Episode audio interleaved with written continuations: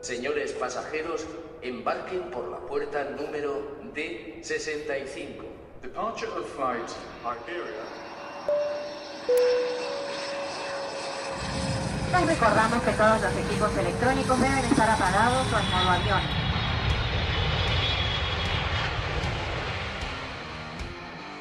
AVE, procedente de Sevilla Santa Justa, vía 2.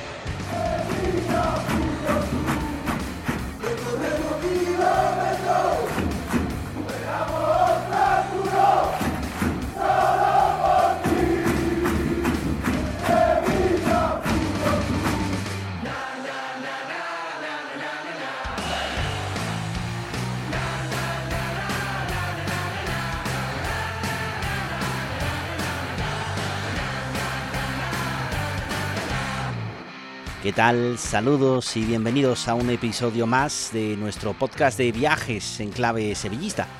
Hoy nos toca desplazarnos a un destino cercano. Viajamos por Andalucía. Vamos a Cádiz. Y lo hacemos para jugar el partido que supone el debut de José Luis Mendilibar en el banquillo del Sevilla Fútbol Club. La idea es jugar más sencillo, punto. Entonces, si juegas más sencillo, será más difícil cometer errores. Si te complicas en un pase en corto en zonas defensivas y te hacen generar una, un- una ocasión o un o peligro, ahí empieza un poco la incertidumbre de, todo el mundo, de- del jugador individual ese que ha hecho, que ha cometido el error y de y del grupo. Entonces, yo creo que ha- han entrenado bien. Yo creo que los que llevamos aquí casi dos semanas, pues hemos hecho entrenamientos buenos y, y exigentes. Los otros han ido llegando día a día, pero también han entrado bien en la, en la rueda. Entonces, no sé, estoy contento con, con los entrenamientos. Ahora, como tú bien dices, es el primer partido de, de mío como, como entrenador con el Sevilla y espero que salga bien.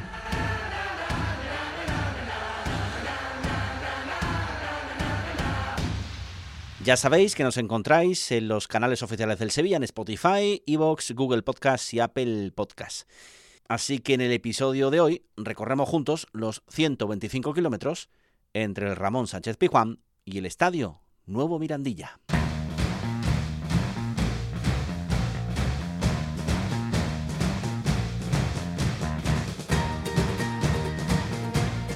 Nuevo Mirandilla, así es. El Ramón de Carranza dejó de existir en 2021. Fue el 24 de aquel año cuando el Ayuntamiento de Cádiz anunció, tras un proceso participativo, el nuevo nombre del estadio. Hasta entonces, Ramón de Carranza. Las personas que deseen participar en este proceso de votación popular, el primero abierto por el Ayuntamiento de Cádiz en su historia, y podrán elegir entre los siguientes nombres. Ciudad de Cádiz, La Pepa, Gades, Bahía de Cádiz, Gadir, Nuevo Mirandilla, Tacita de Plata y de la Laguna. Finalizaba así un proceso de cambio de nombre iniciado en julio de 2020 en cumplimiento de la Ley de Memoria Histórica. Probablemente esta sea una de las últimas veces que se lea Estadio Ramón de Carranza en el Templo del Cádiz, porque pasará a llamarse Nuevo Mirandilla. La opción más votada con el 25,8% de los votos de 1.068 que se consideraron válidos. Así que lo de Ramón de Carranza ya es historia. ¿Y qué piensa la afición? por una estupidez. verdad que me ha dolido mucho. En el arma, vamos. Es una barbaridad. A mí me encanta, porque además es que es el que yo voté, el Mirandilla. Esto es una mierda. Carranza es Carranza para toda la vida. Me parece fatal. Me, me gusta el nombre porque como yo no sé quién es Ramón de Carranza, Me parece muy mal, ¿eh? la verdad, ¿eh? porque estamos acostumbrados a que se llame Carranza y esto de cambio de nombre. ¿Cómo, le va a poner? Nuevo Mirandilla. Nuevo Mirandilla a cambio de. Come una barrilla, Esto no vale, ¿eh? Carranza, Carranza. Es la tontería más grande que han podido hacer de los cambios, ¿eh? Es como si a mí me dijeran, usted ya no se llama tal, ahora se va a llamar. No, no. El Carranza se seguirá llamando Carranza toda la vida. Que Mirandilla, ni Mirandés, ni nadie. Carranza Club de Fútbol. Que es una tontería. ¡Illa, illa, illa! ¡Estadio Mirandilla! Pues ya saben, Nuevo Mirandilla.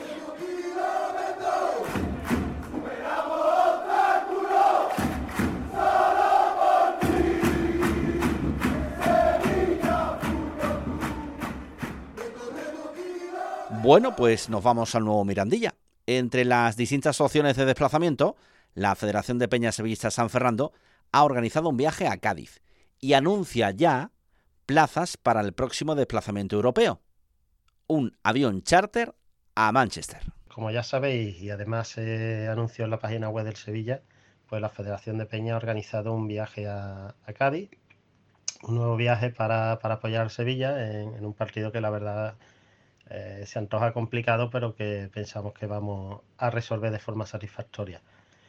Y bueno, como siempre, intentando seguir montando viajes, tenemos también pendiente, eh, estamos montando el viaje a Manchester, eh, que como también se ha anunciado en, los medios del club, pues lo organiza la Federación de Peña y, a Manchester hemos preparado un avión, un avión charter que estamos llenando poco a poco, estamos con la intención de, de poder llenarlo para hacerlo viable y es un viaje que se trata de un avión charter con los vuelos, con el vuelo y los traslados incluidos. Esto quiere decir que desde saldremos desde el aeropuerto de Sevilla y una vez que lleguemos a Manchester nos estarán esperando los autobuses para llevarnos al estadio y, bueno, que la gente pueda disfrutar del partido y, a la vuelta, pues inmediatamente después de que termine el partido, nos recogerán de nuevo los autobuses que, está, que estarán en el estadio, nos llevarán al aeropuerto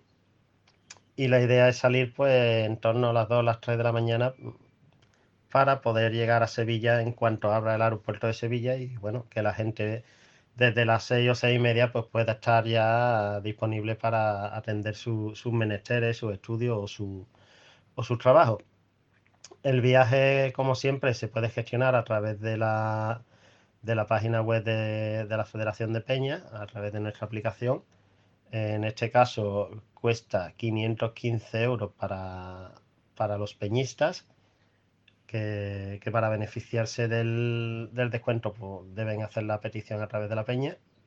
Y también cualquier, peñista, cualquier persona que no sea peñista del Sevilla, eh, cualquier persona aficionado del Sevilla, pues puede también sacar su viaje por 545 euros entrando ya te digo, nuestra página web, a, través de cualquiera de los enlaces, va a encontrar el, viaje y encontrará el acceso, pues, para rellenar los datos básicos, ¿no? Que se rellenan en cualquier viaje y nada, poder hacer pago con tarjeta. Una cosa importante que hay que decirle a los sevillistas es que para viajar al Reino Unido, al no ser ya de la comunidad europea, hay que llevar el pasaporte, pero por lo demás no hay, no hay mucho más que decir. ¿eh?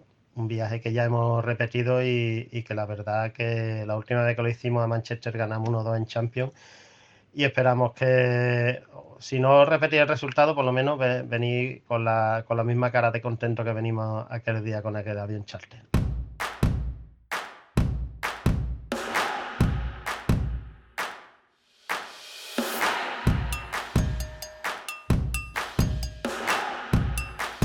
A lo largo de la historia de ambos clubes, son varios los futbolistas que han recorrido en sus carreras los kilómetros entre Sevilla y Cádiz, Cádiz y Sevilla. A día de hoy, sin ir más lejos, forman parte del conjunto amarillo dos ex de Nervión, como Juan Cala y Álvaro Negredo. Nombres como Cortijo, Quevedo, Onésimo, Pintiño, Super Paco o Enrique Montero. Del puerto de Santa María Montero fue uno de los referentes de la escuela sevillana entre la segunda mitad de la década de los 70 y la de los 80 del pasado siglo, dando sus mejores años en el Sevilla Fútbol Club. Militó en el club de Nervión hasta 1986 y se puede decir que fue uno de los jugadores de más clase de los últimos 30 años. Después jugó en el Cádiz, cuatro temporadas más hasta 1990.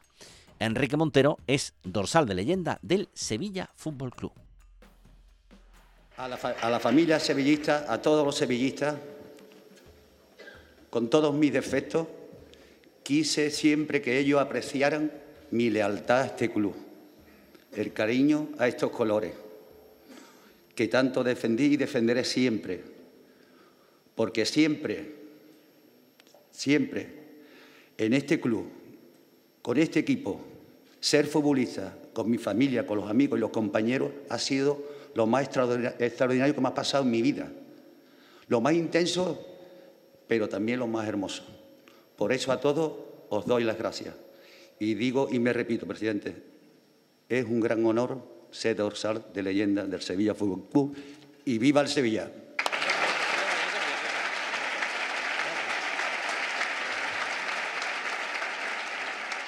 Enrique Montero, ¿qué tal? Muy buenas. Hola, muy buenas. Vaya partido, ¿eh? Situación complicada para ambos. Eh, no ha conseguido en el Sevilla salir de esa zona. Pues exactamente. ¿Quién iba a pensar que el Sevilla sí se podía encontrar en esta, en esta situación, ¿no? Complicada y difícil. El, Sevilla, el Cádiz normalmente, normalmente siempre es más lógico, un equipo eh, se puede decir con menos poder en, muchos aspectos y entonces está más acostumbrado a, estar en esa línea y la verdad que lleva una línea bastante positiva, incluso ha perdido puntos muy, muy importantes eh, en los últimos minutos de, del partido, ¿no? Y tiene la, línea ascendente y el Sevilla, para mí la verdad es que eh, hemos visto partidos donde parecía que ya podía salir de esa zona, ¿no? Pero ha vuelto a, lo mismo, da una imagen bastante pobre, ¿no? Y, y difícil de comprender pero está en esa situación y esperemos, bueno, yo particularmente espero que, que los dos se salven porque la situación está involucrado tanto equipo ya ahora en que se puede meter en zona mala de descenso, pues es difícil, es complicado. Seguimos hablando ahora del, del partido. Déjame que echemos la vista atrás al partido en Sevilla cuando regresas con la camiseta del Cádiz. Sí, no, hombre, lo recuerdo y todavía me, me emociono porque el problema no es cuando yo me iba, sino cuando, cómo me recibieron, ¿no? La verdad que fue impresionante, ¿no? O sea, eh, lo mismo que se puede decir que al principio tuve mi, o tuvieron mi duda conmigo, luego se entregaron en cuerpo y alma y eso siempre está agradecido a la afición del Sevilla, lógicamente. Bueno, eh, debuta en Cádiz Mendilibar, ¿qué te parece? Pues la verdad, algún cambio había que tomar. E, eso estaba visto porque se veía que no había no se veía una solución ¿no? del tricotí porque el Sevilla lo que transmitía era mala imagen. O sea, perder se puede perder, pero había veces que la imagen era muy negativa, ¿no? Y entonces el cambio se tiene que hacer, lógicamente, y esperemos que sea para bien. Eso es lo que yo espero, ¿no? De, de, del Sevilla, de, lógicamente. Sigues también al Cádiz, buen entrenador, se ha reforzado y está fuerte en casa, ¿eh? Sí, sí, sí, no, no, no. El, el, el, se puede decir que el Cádiz, de, después del, de terminar el Mundial y empezar la Liga, el Cádiz ha dado un pasito para adelante. Eh, pero el partido es muy complicado, es muy complicado. Hombre, yo, yo no sé, no, porque el resultado es difícil exactamente eh, cuál es la, la, puesta a punto ahora de, de, del equipo y lo que quiere ahora el nuevo entrenador del Sevilla. Pero que el partido, aunque fuera de otra manera, en sí, lo, solamente lo que se juegan los dos equipos tiene que ser un partido complicado porque ninguno quiere dar, su brazo a, torcer, ¿no? Pero a la vez creo que va a ser un partido bonito. Te pongo un nombre encima de la mesa que, bueno, refleja un poco el regate, ¿no? La seña de identidad de Enrique Montero. Te pregunto por Brian Hill. Bueno, eh, Brian lo, lo, hemos visto eh, y todo y sabemos lo, lo que nos puede dar y que puede mejorar, lógicamente, porque virtudes tiene tiene rapidez, tiene regate, eh, tiene un trabajo incansable, tremendo, ¿me entiendes? Y yo creo que el fútbol sí es verdad que, que está automático, hoy en día se puede decir eh, la manera, casi la manera de jugar cada uno, pero si se sigue, se sigue valorando siempre a ese extremo eh, que, es capaz de, bueno, mm, de quitarse el contrario de encima y que tenga rapidez. Eso esperamos de, de, Brian, que, pueda que, sea capaz de hacerlo y bueno, y exactamente con jugadores con, con delanteros centros que tenemos, que son altos, que son potentes, que van bien de la cabeza con esos centros, pues puedan crear las ocasiones que se debe, ¿no? Pero que el fútbol sigue jugando, eh, intentando, eh, o, o, cualquier equipo, tener jugadores con velocidad, lógicamente con buen regate y que sea un jugador eh, que cree peligro en uno contra uno y que se vaya y que cree de, dificultades para, para, para, el equipo contrario. Eso nunca va a faltar. Lo que pasa que exactamente eso parece que está un poquito extinguido, pero los equipos buenos, si lo observas, todos quieren eso.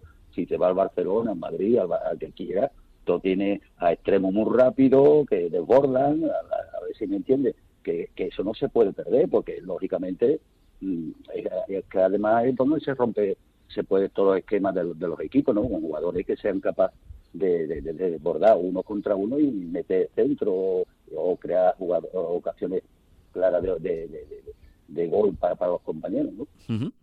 ¿Crees que le va a costar al equipo adaptarse rápido a lo que pretende Mendilibar?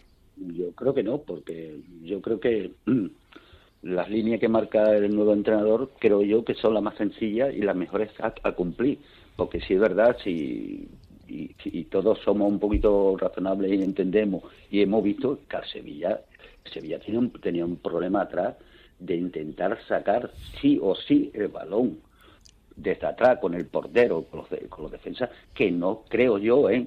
por lo que he visto además, y porque ha sucedido, las pelotas, los goles, que, las pelotas que han perdido, los goles que nos han metido, que no estaban capacitados para eso. No tenía esa línea, porque todos los equipos no pueden jugar como uno piensa que juegan los demás.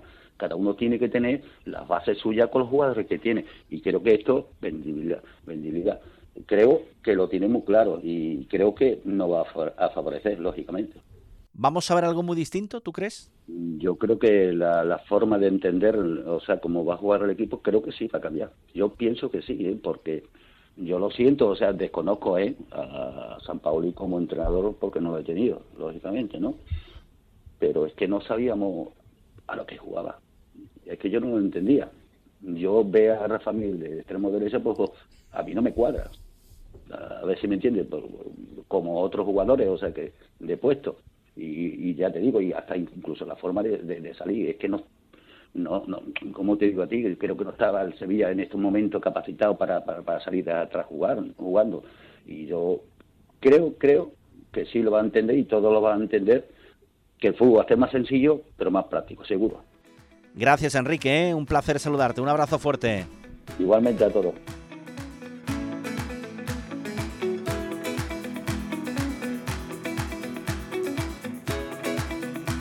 El Sevilla ha sido históricamente uno de los participantes habituales en el Trofeo Carranza. Menos enfrentamientos Cádiz-Sevilla se han dado en primera. Desde la 77-78, solo 14 visitas en la máxima categoría del Sevilla Fútbol Club a la tacita de plata.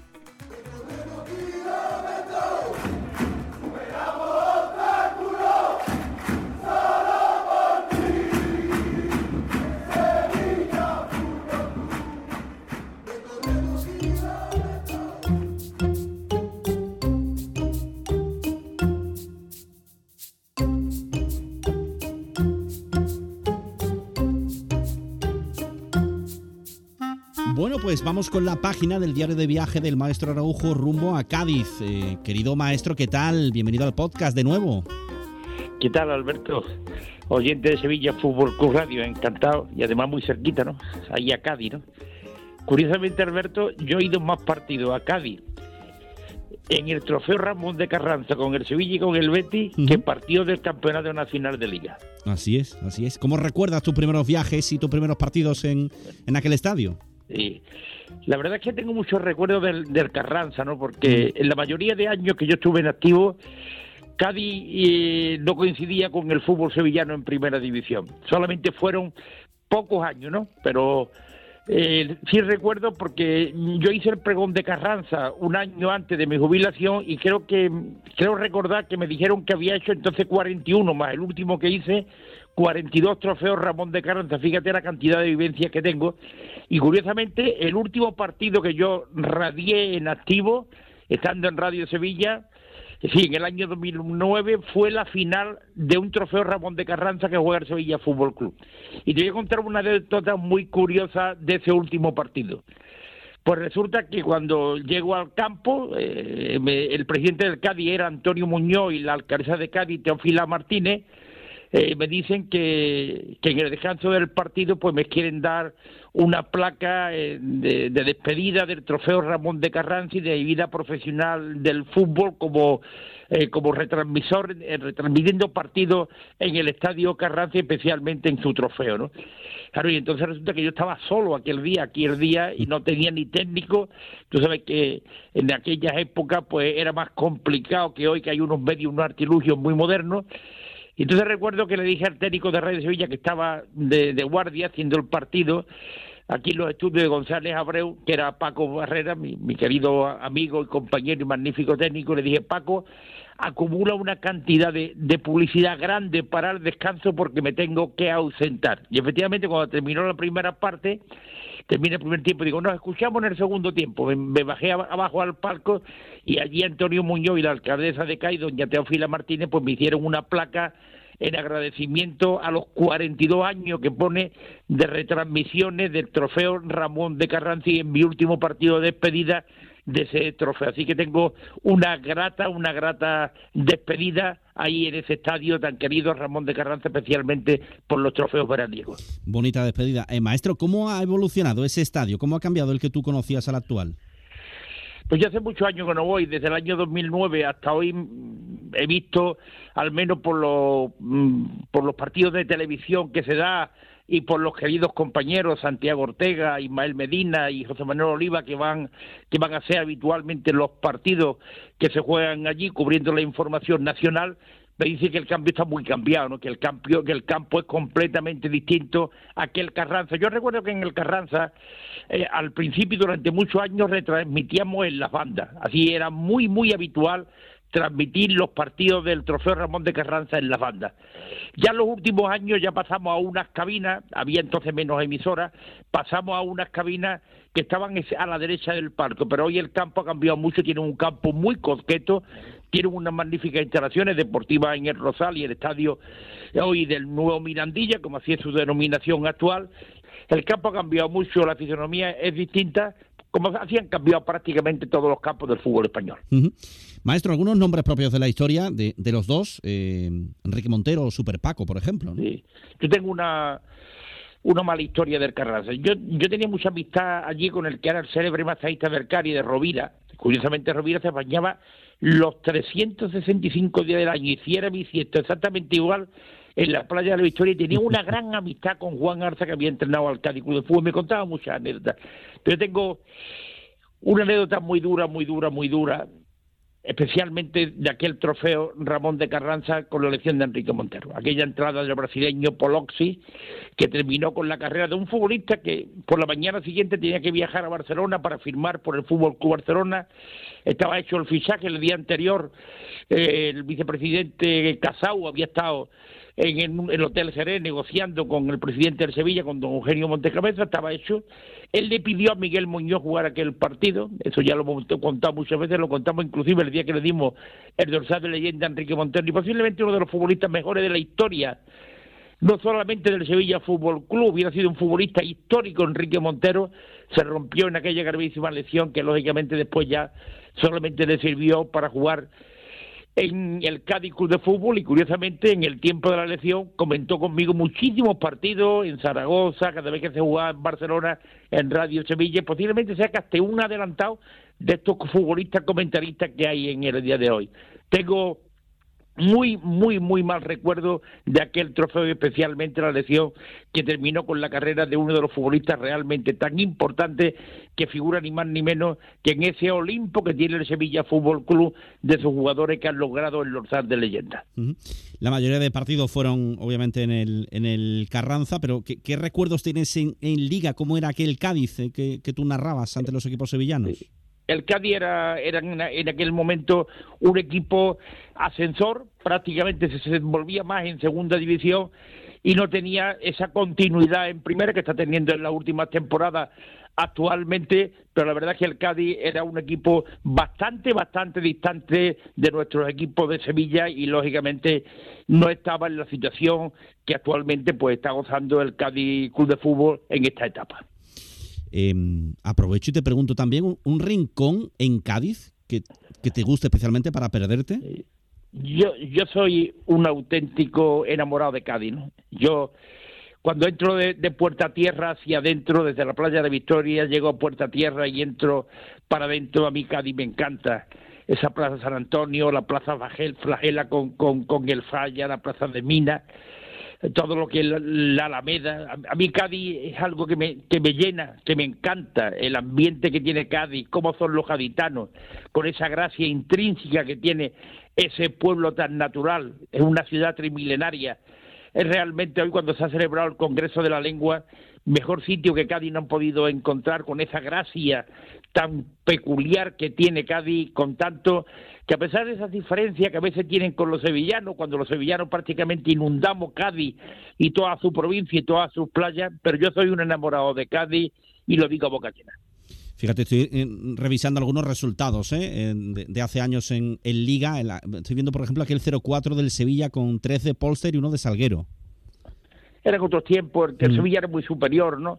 El Cádiz era un equipo que se desenvolvía, ascendía, descendía, salvo aquella etapa de Manolo Irigoyen que tuvo la habilidad de dejarlo algunos años en primera división, pero entonces el Sevilla era igual que hoy, ¿no? Un equipo muy, muy superior al Cádiz, al Cádiz de Fútbol, aunque las circunstancias del partido que se va a jugar prácticamente en unas horas, pues tenga eh, un ambiente muy, muy especial por la situación en estos momentos en que están los dos equipos, pero en aquella época Cádiz y Sevilla tenían una enorme diferencia en cuanto a su potencial deportivo como la tienen hoy. Sí, estaba viendo la alineación, hablamos del año 90, con Mágico González, con Barla, con Enrique Montero, con Quevedo en el Cádiz y en el Sevilla con, con Dasaez, con Boingoechea, con Polster el equipo de Vicente eh, Cantatore. Eh, te pregunto por el, por el presente entonces, maestro, ¿qué, tipo de partidos esperas ahora, este sábado, en Cádiz?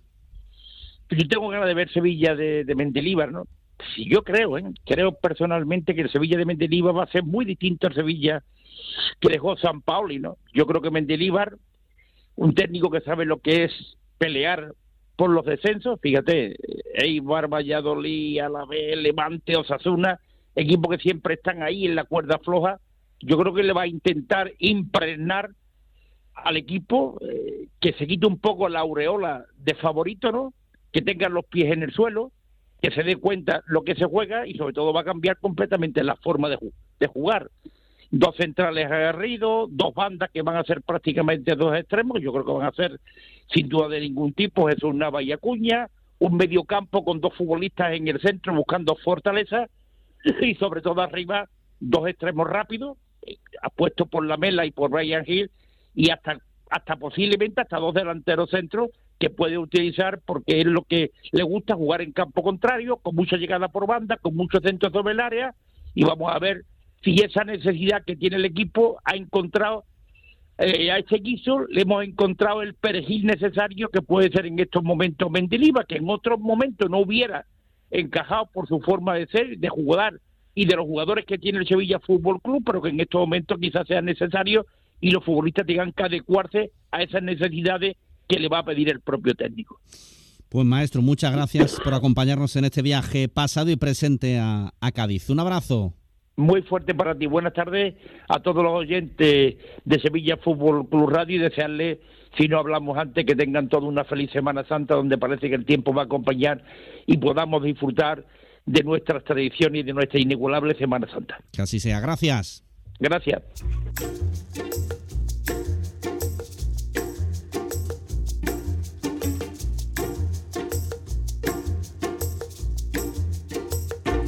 Este sábado de pasión, el Sevilla juega una jornada tremendamente trascendental en Cádiz, una ciudad que seguramente es conocida ya por muchos, porque está muy cerca y es un destino muy agradable para pasar el verano. Pero por eso mismo vamos a contar qué podemos hacer un sábado de pasión en este episodio de Recorremos Kilómetros, nos vamos a Cádiz.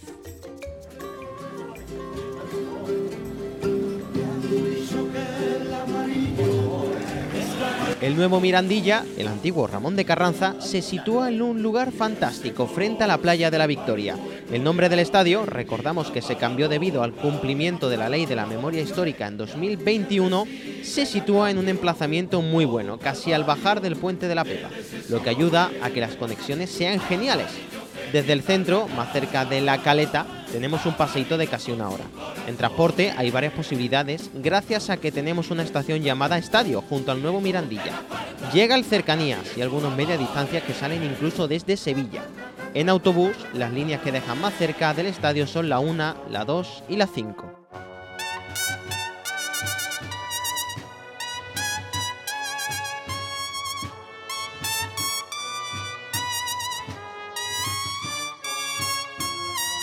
Estamos a las puertas de la Semana Santa, una de las semanas más esperadas del año, donde se vive con mucha pasión y no solo en Sevilla. Como no puede ser de otra manera, vamos a ofrecer un plan cofrade para este sábado de pasión en Cádiz. Una de las principales novedades de la Semana Santa de Cádiz para este 2023 es que habrá una salida procesional este sábado de pasión. El Nazareno de la Obediencia saldrá como única imagen de este día, con un recorrido de varias horas desde las 5 y cuarto que efectúa su salida desde la Iglesia de la Merced hasta las 12 menos cuarto hora prevista de entrada. Con la estación de penitencia prevista sobre las 7 de la tarde, esta cofradía que tiene prevista su adición a la Semana Santa para 2025, el Nazareno de la Obediencia recorrerá algo más de 2 kilómetros por las calles de Cádiz, bajo los sones de la agrupación musical Polillas, para ser el mejor estreno en la mejor víspera para la Semana Santa de Cádiz.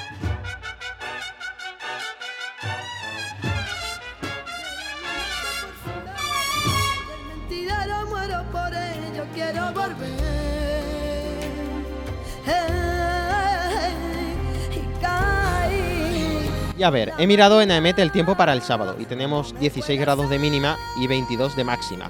Es la temperatura perfecta para dar un paseo por la playa y bueno, si hay algún valiente que se quiera bañar, adelante. Hará una buena temperatura, ambiente templado, un poco de viento eso sí, pero no tendremos el calor asfixiante de verano. Por ejemplo, se me ocurre recomendaros un paseo por todo el paseo marítimo, al completo, e ir acompañando las bonitas vistas de la ciudad con el mar.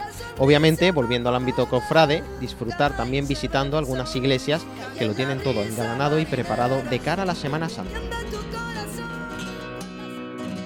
Para continuar nuestro paseo me gustaría recomendaros algo diferente para ver, más allá de típicos lugares como la Torre de Tavira, la Catedral o la Fortaleza de Santa Catalina.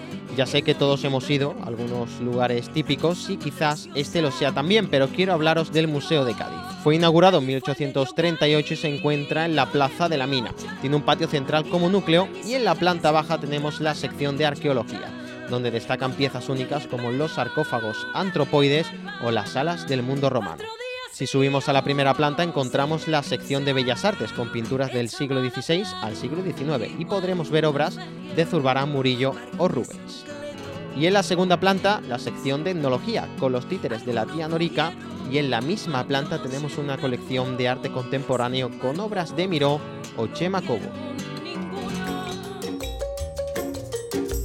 Hemos querido recomendar algo diferente para este sábado de pasión, plan cofrade y planes donde acercarnos un poco más a la historia, en un día donde jugamos un partido trascendental y toca ganar en un lugar tan bonito como es Cádiz.